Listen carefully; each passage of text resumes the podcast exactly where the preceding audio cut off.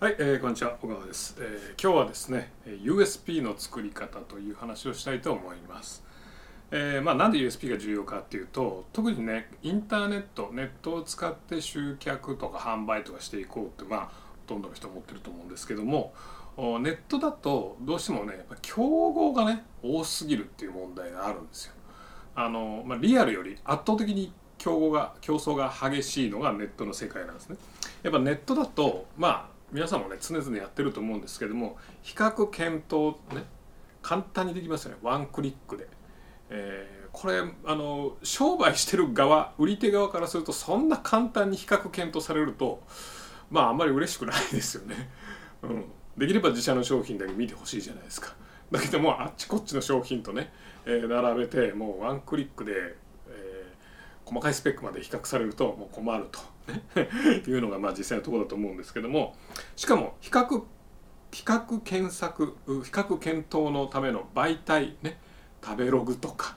価格コムとか。それこそアマゾンでもそうですよね。そういったものでも存在するぐらいで、まあ、非常に厄介だと。なのであの他社と一緒だと必ずこれいずれは価格競争に陥るんですね。まあ、Amazon 見てもらったら本当分かりやすいと思うんですけども何か、えー、と調べてみてください。例えば、まあ、Apple Pen Apple しか売ってないけどもヘッドフォンとかですね、えーあるいはあまあ分かりやすいのは USB ケーブルとか USB-C とか、えー三脚とかいろいろありますけども今僕のねこの周りのものを見てるんですがあのどれもですね、えー検索するとバーってもう本当何十場合によっては何百っていう商品が出てきてで一番安いものが上に上がってで Amazon のなんかおすすめでしたっけ？サービスとかね、えーいうのが出てきたりとかする傾向になってますよね。うん。だから最終あので一個一個ユーザーも調べてられないから見てられないから面倒くさいから安いの買うっていうふうになってしまうので特に安あの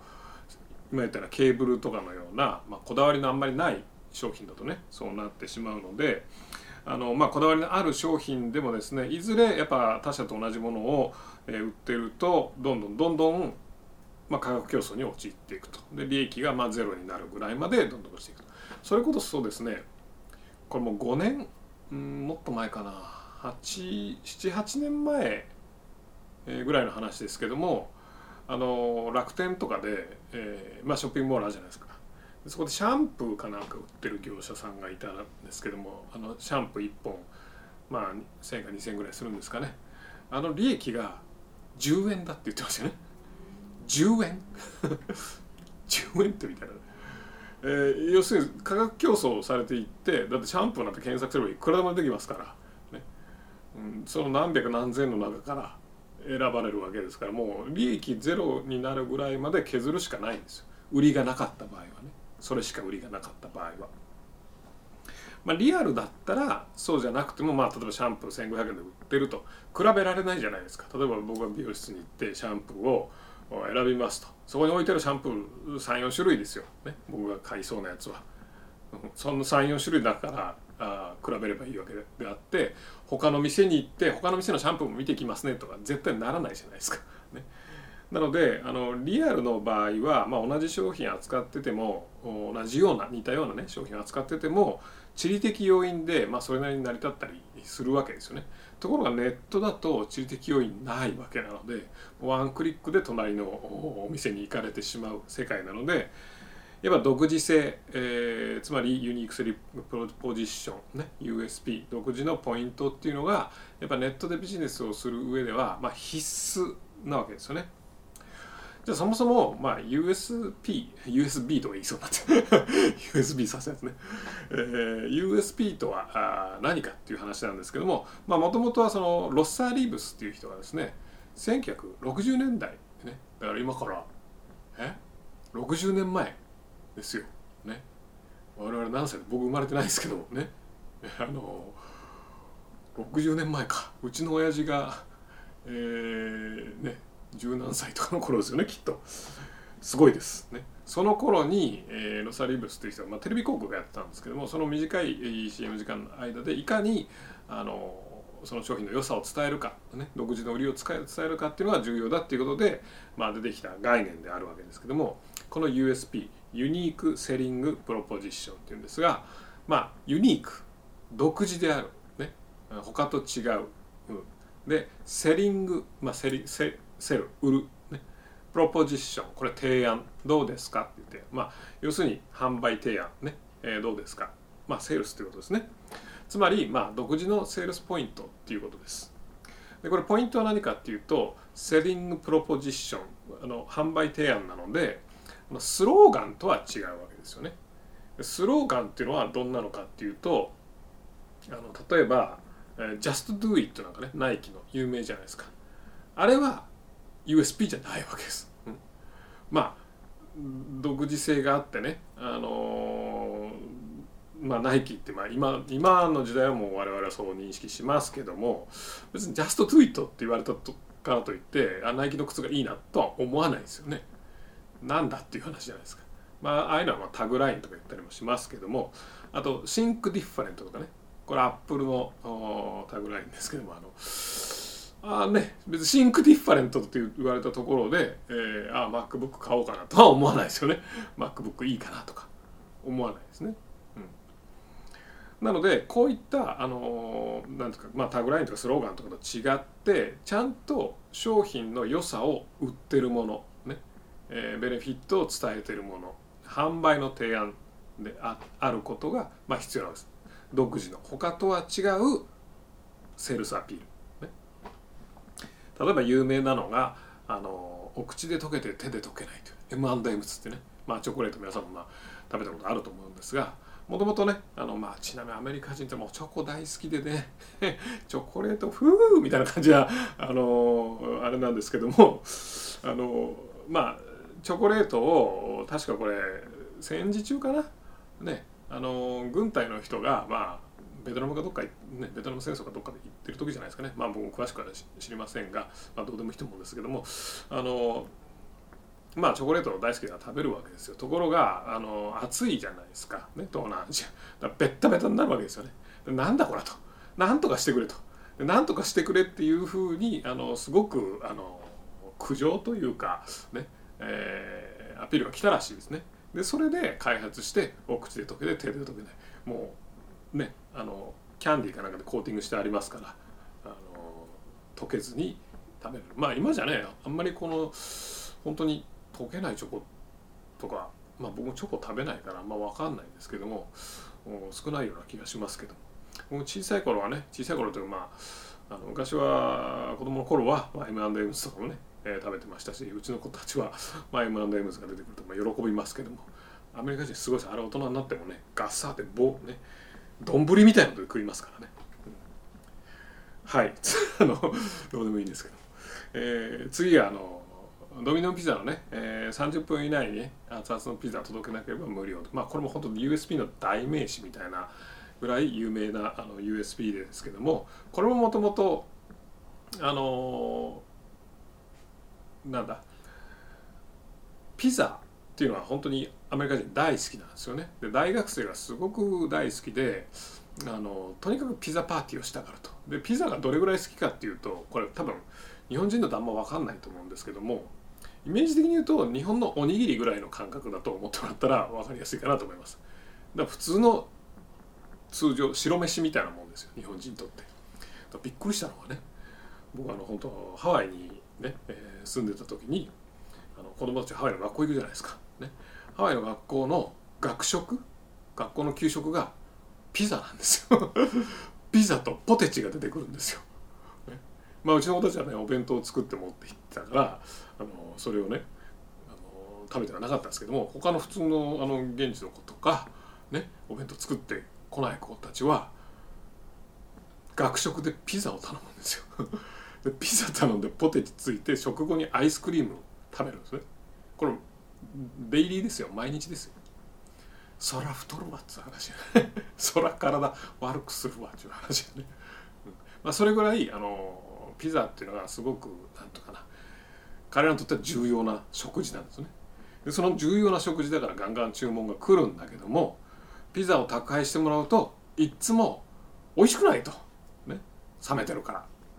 もう来るの遅いし来た時には冷めてるし。なんだこれ。ねピザピザってチーズですから冷めると固まってね。あの1日経ったあのピザとか最悪ですよね。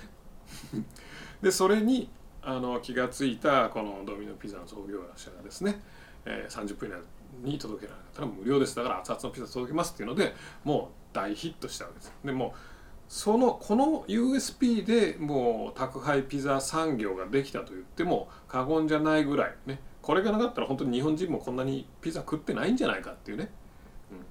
ちなみに最近僕もね別のビデオでも言いましたがいろんなピザの冒険をしましてやっぱそこらのこじゃれたカフェとかのねピザよりもドミノピザのピザの方がうめえんじゃないかと。僕は最初ねジャンキーだなとか思ってたんだけど 近くのねドミノピザをねこう近くにあるんですよ。通るじゃないですか。そうするとそこのバイトの子でしょうけどもこうやって本当にピザの生地をねやってるわけですよ。ででかいオーブンとか窯みたいので焼いてるからこれこっちの方がうまいんじゃないかと思う。ねこっちの方が本格的じゃないかと思って食べてみたら、まあ、結構うまかったという。ぜひお試しあれね、えー、在宅ワークでしょう。リモートワークにぴったりね。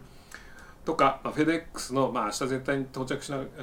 明日絶対にあの到着しないといけない場合はみたいなね、えー、これも USB まあフェデックスの USB はあんまりねあの日本人にはあの普及してないですね。多分知らない人も多いんじゃないかなと思います。まあこれもビジネスドキュメントとかね送って昔はもう何日も経ってたのが遅くてしゃあないと、ね、やっぱ明日絶対に届けたい。であれば、まあ、フェデックスをお選びくださいみたいなので、まあ、ものすごく広がりましたと。まあいろいろなケースがありますまあ、こういったものが USB でスローガンと違ってその商品とかサービスのメリットであったりお客さんが不満に思ってるポイントをちゃんとできますよだからうちを選んでくださいっていうようなアピールであるということですね。でポイント3つありますね。えー、USP1 つは USP っていうのは約束ですから、ね、30分以内に届けなければ無料です。ね、なので30分以内に届ける能力がねないとあの使っちゃダメですね。だから USB は約束なので守らないといけません。なので守る能力をつけてからアピール、ね、そのためにもあのまずお客さんが何に不満を持ってるかっていうのが分かったらちゃんとそれを実現できる、ね。えーまあ、商品の改善とかサービスの改善をしてからそれを大々的にバンとアピールするってことですね。まあ当たり前のことですけども。でもう一つ、えー、それは USP は一つに絞るってことですね。30分以内に届きます。さらに、えー、何でしょう。ピザーラよりも美味しくてさらに、えー、何でしょう。別のその辺のカフェよりも、えー、生地が3倍厚くて、えー、さらに、えー、値段はなんとかの価格の2分の1ですとか3分の1が圧倒的に安いですとかね。もういろいろ詰め込みすぎるともう結局何なん？分かんなくなります。全部一つしか言ってないですよね今の。お口で溶けて手に溶ける別にチョコレートうまいまずい言ってません。ホワイトチョコだとかダークチョコだとかねカカオが何だろうか一切言ってません。ね。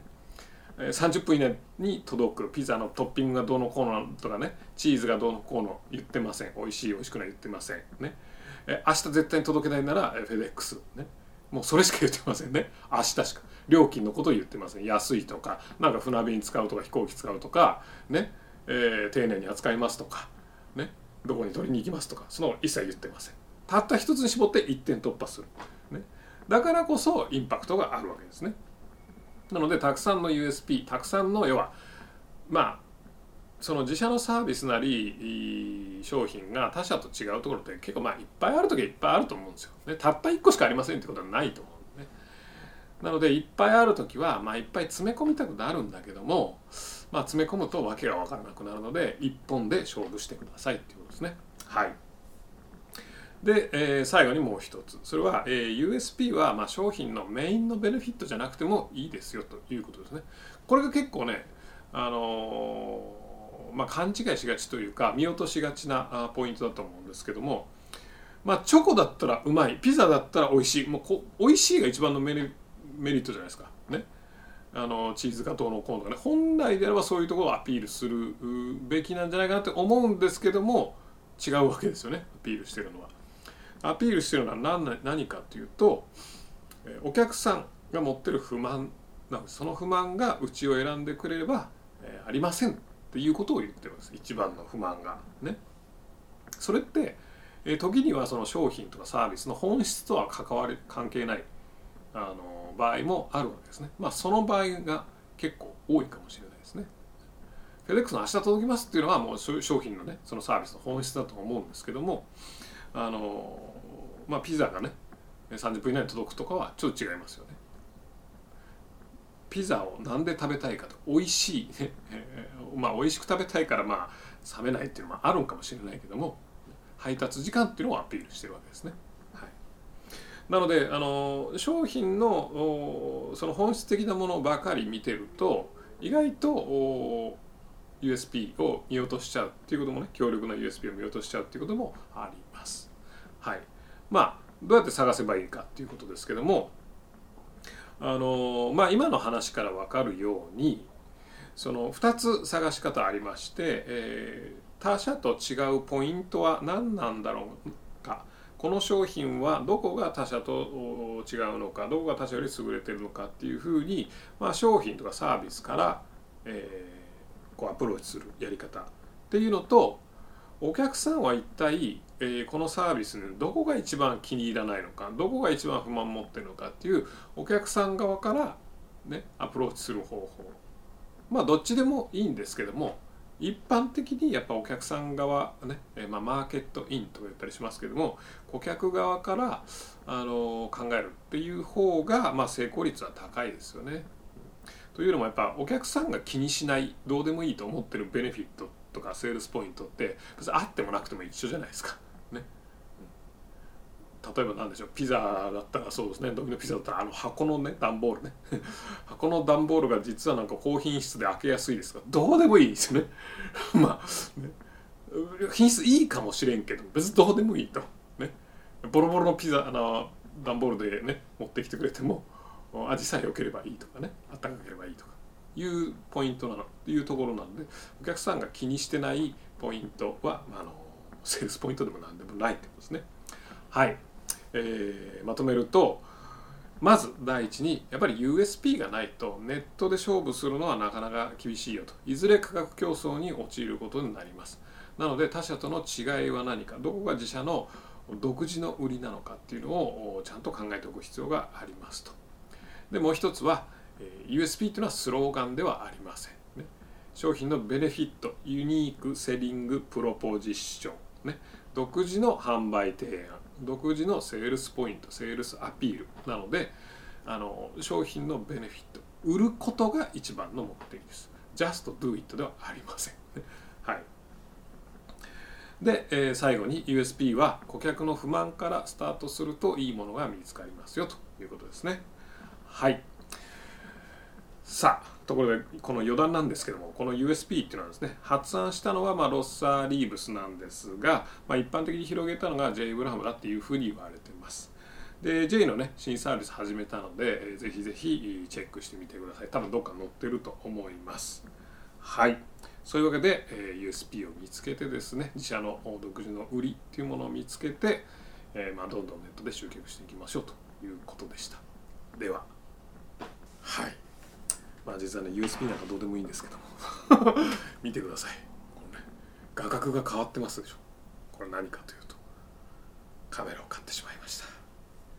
今までね僕ねこの GH5 っていうルミックスのねパナソニックのねカメラでやってたんですけどもソニーのカメラを買ってしまいました。なんかなんか最近新しいのが出たらしくてアルファ？なんとか？L 違う？なんとか6だがなんとか3だがです。めっちゃいい感じです。まあ撮ってるから何もこうね伝わらないと思うんですけどもこのねレンズもねこれカメラがいいのかレンズがいいのか僕分かんないんですけど素人なんでね。レンズもすごくいいですよね。これすげえ綺麗だなとね我ながらこうさっきテストで撮ってみて思いました、ね、ただおじさんの顔がねめちゃめちゃ綺麗に写ったところでこれなんか被害が増大してるだけじゃないかなっていうね何の意味があるんだっていうね、えー、話ではあるんですけどもやっぱりねこういうのはね一度乱すと止まらないですね。うん。皆さん気をつけてください。YouTube なんかね iPhone で撮ればいいんです。こんな一眼なんかやる必要はありませんからね。はい。それではまた。ちなみにねごめん。ちなみにこのカメラのね、えーまあ、USB みたいなのもねいろいろあるんですけどもまあ言うてもねやっぱ1個に絞ってないからよく分かんないんですよね。でよく分かんないまま買っちゃいました。なんかあ一回ソニー使ってみようかみたいな感じでね、えー、買っちゃいましたけど。これもねなんか絞り切ったらいいのになとかね。あの別のソニーじゃないなシグマなんとかっていうね、えー、カメラはそのカメラなのにその USB で直通がつなぎパソコンに直つなぎして、えー、なんだっけウェブカメラとしてもデフォルトで認識するっていうねソニーと多分ソフトウェアとか入れないといけないんですけどもっていうまあこれ多分あのカメラ触ったことのない人は言ってる意味全然わかんないと思うんですけども一度でもこういうので苦労した人にとってはパソコンでねこの一眼つなげてどうのこうのとかややろうとした人にとってはマジでみたいめっちゃええやんっていうようなポイントなんですよね。だからもうねそこをバシッと押してまあ ソニーの話じゃないけどもあのバシッと押して他のね画質がどうのこうのとかいうのを一切捨てて、えー、攻めていくと結構インパクトあるんじゃないかなと思いますけどね。はい。楽しい。これから実はねレンズもねもう一つ買ってしまいましてこれからこのレンズで撮るかそのレンズで撮るかねこう迷ってるんですけども沼がころねマイクも買っちゃったしね。これ何のね、うん、仕事しないとダメですね。僕も経営者なんで経営者は経営しないといけないってねドラッカーが言ってましたから経営者はカメラいじったらダメだと思いますね、はい、ではまた。